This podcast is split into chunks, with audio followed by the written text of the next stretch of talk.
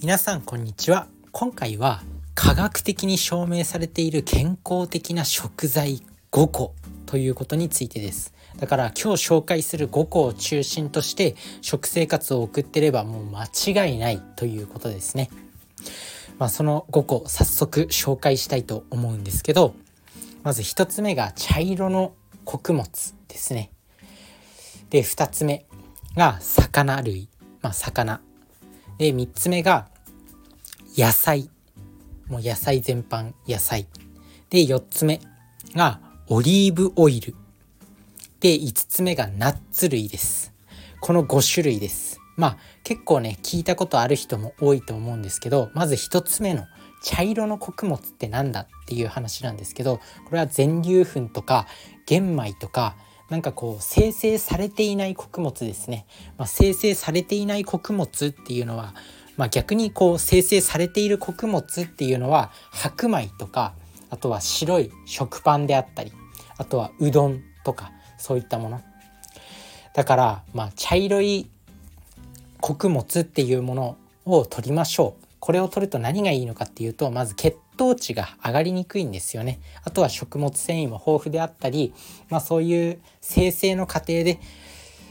炭水化物、まあ、穀物をこう白くする過程で、まあ、周りのその栄養分とか殻とか例えば米をね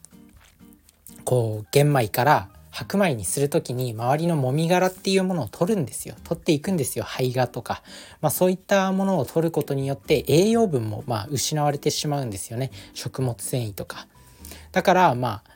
玄米がいいよっていうふうに言います。あとは血糖値が上がりにくくなります。玄米の玄米とかそういう茶色い穀物の方が、まあ、食物繊維を多く含んでるんで、まあ、分解されにくいんですね。そうするとまあ、人の体って、まあ、糖質を吸収すると、まあ、それを分解して、まあ、こうね血糖値が上がるんですけど、まあ、それの分解がゆっくりだとゆっくり血糖値が上がるんですよ。で逆にあのスポーツドリンクとか砂糖とかこうお菓子とかっていうのは砂糖がふんだんに使われてるんで、まあ、砂糖っていうのは、まあ、ものすごくねもう分解された形なんですよ。炭水化物を最終的に分解するとブドウ糖っていうものになるんですけど砂糖はそのブドウ糖になるのが早いんですよね。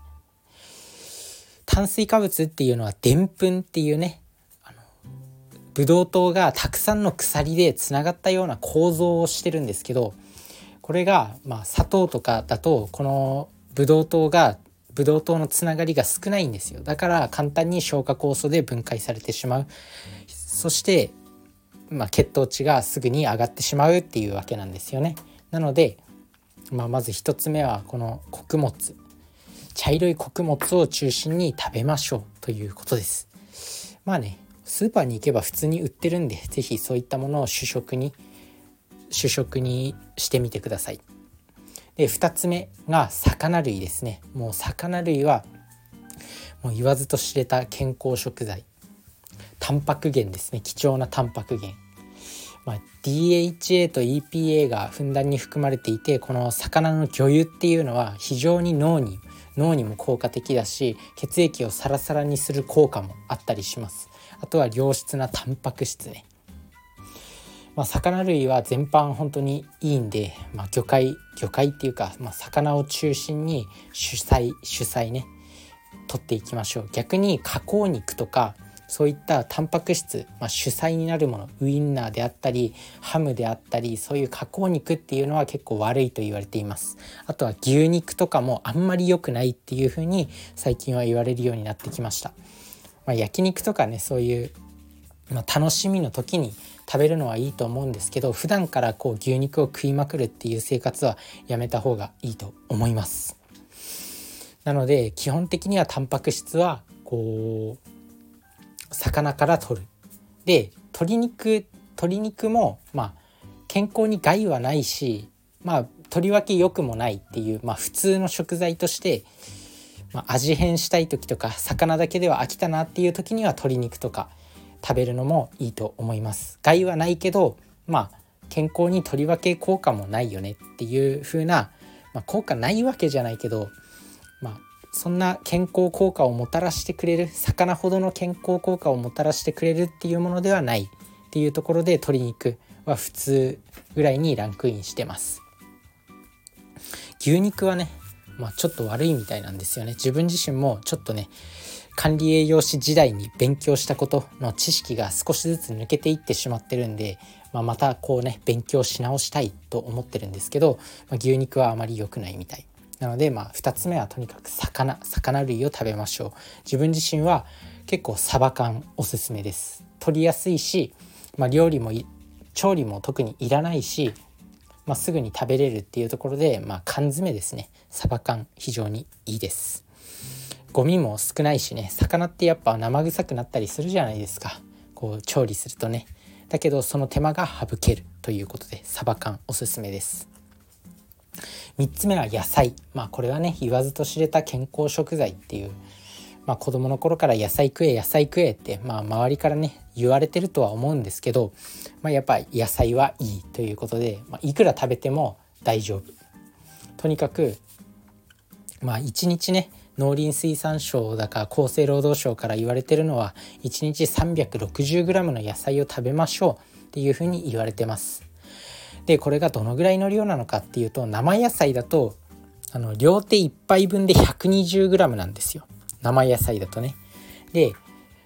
ちょっと加熱した野菜だと片手1杯分で 120g です。なのでこれを3食取ると、まあ、360g になります。なので一応推奨されてる量はその 360g っていう量なんですけどまあね野菜ねまあ確かにねあんまり美味しくないって感じる人も多いと思いますでも野菜美味しいですよあとはなんだろうこう野菜ってやっぱ食物繊維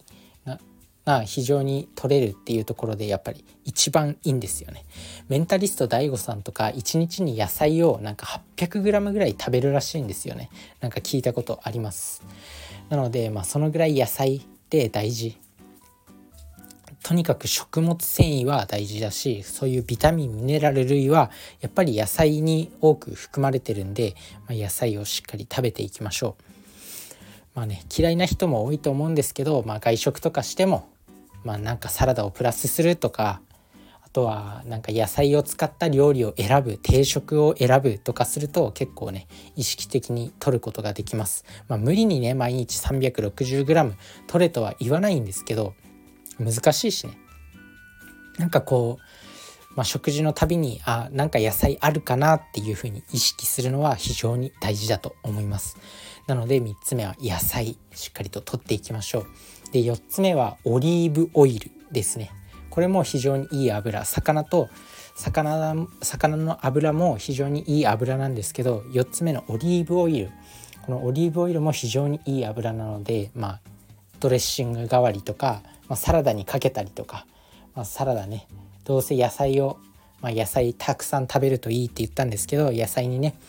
ま、かけて、まあ、野菜にほんと塩とオリーブオイルだけで全然美味しく食べられますよ。なので、まあ、このオリーブオイルを料理にどんどん使っていきましょう。まあ、もこみちじゃないですけど、まあ、もこずキッチンあのもこずキッチンって早見もこみちさんが一時期やっててなんか意外とバズってた、まあ、そこでねオリーブオイルを大量に使うことで有名だったんですけど、まあ、全然そのぐらい使ってもいいと思います。オリーブオイル非常に香りもいいし健康にもいいんで、まあ、ご飯にかけたりとかしてもいいしヨーグルトに入れて食べてもいいしまあ何にでもかけられます。なので是非オリーブオイルをいろんなものにかけて食べてみてください。で5つ目がナッツですね。ナッツ。まあ有名なナッツはくるみアーモンドカシューナッツ。あると思うんですけどまあくるみアーモンドは結構ねナッツの中でも帝王と言われるような非常にいい健康にいいナッツ。なので、まあ、ナッツ類食べていきましょう。まあ、うん、小腹が空かないし良質な脂質なんですよ。ナッツってなんかこうね噛み応えもあって満腹感も満たせるし食物繊維がめちゃくちゃ豊富で脂質なので、ま、空腹感も抑えられるんですよね。なのでナッツ。是非あの取り取り方のおすすめ食べ方のおすすめはやっぱり間食おやつ代わりとかちょっと小腹が空いた時とか、まあ、食後のおやつとかでナッツを摂取する。まあ5粒から10粒ぐらい食べればいいのかなと思います。毎日。毎日5粒から10粒ぐらい。食べ過ぎるとやっぱ脂質なので胃袋重くなってなんか気持ち悪くなるんで食べ過ぎは良くないと思います。自分自身はまあねナッツ美味しいからついついパクパク食べちゃうんですけど、まあ、5粒から10粒ぐらいで抑えるのが一番いいと思います。是非そのぐらいで抑えるようにしましょう。ということでまあ今回はね科学的に証明されている健康食材5選を紹介してきたんですけど、まあ、茶色い穀物魚野菜オリーブオイルナッツです。これを積極的にとって健康的な体を作っていきましょう、まあ、体が健康だとやっぱ仕事の成果にも現れると思うんで、まあ、体が資本ってね自分のばあちゃんにもよく言われたんですけどやっぱ体がもうしっかりとしてないと何もできないんですよ。楽しむこともできない。幸せな人生のためにはやっぱりこう健康的な体が必要だと思うんですね。体が健康的じゃないと何も楽しめないと思うんですよ。例えば歯が痛い時に、まあ、旅行に行ってもなんか楽しめないじゃないですか。足が足がびっこ引いてる足を骨折してる時に、まあ、旅行に行っても楽しくないと思うんですよね。あとは胃が痛い時にまあ仕事に行ったら絶対に仕事できないしまあ、そもそも体が成り立ってないと幸せな人生も仕事を頑張る人生も送れないんですよ。だからまずはこの健康をねしっかりと整えていきましょうというところで、まあ、今日のね紹介した5つの、ま、健康食材を意識して摂取して、まあ、皆さんも健康体を作り上げてみてください。ということでまあそれじゃあね。バイバーイ。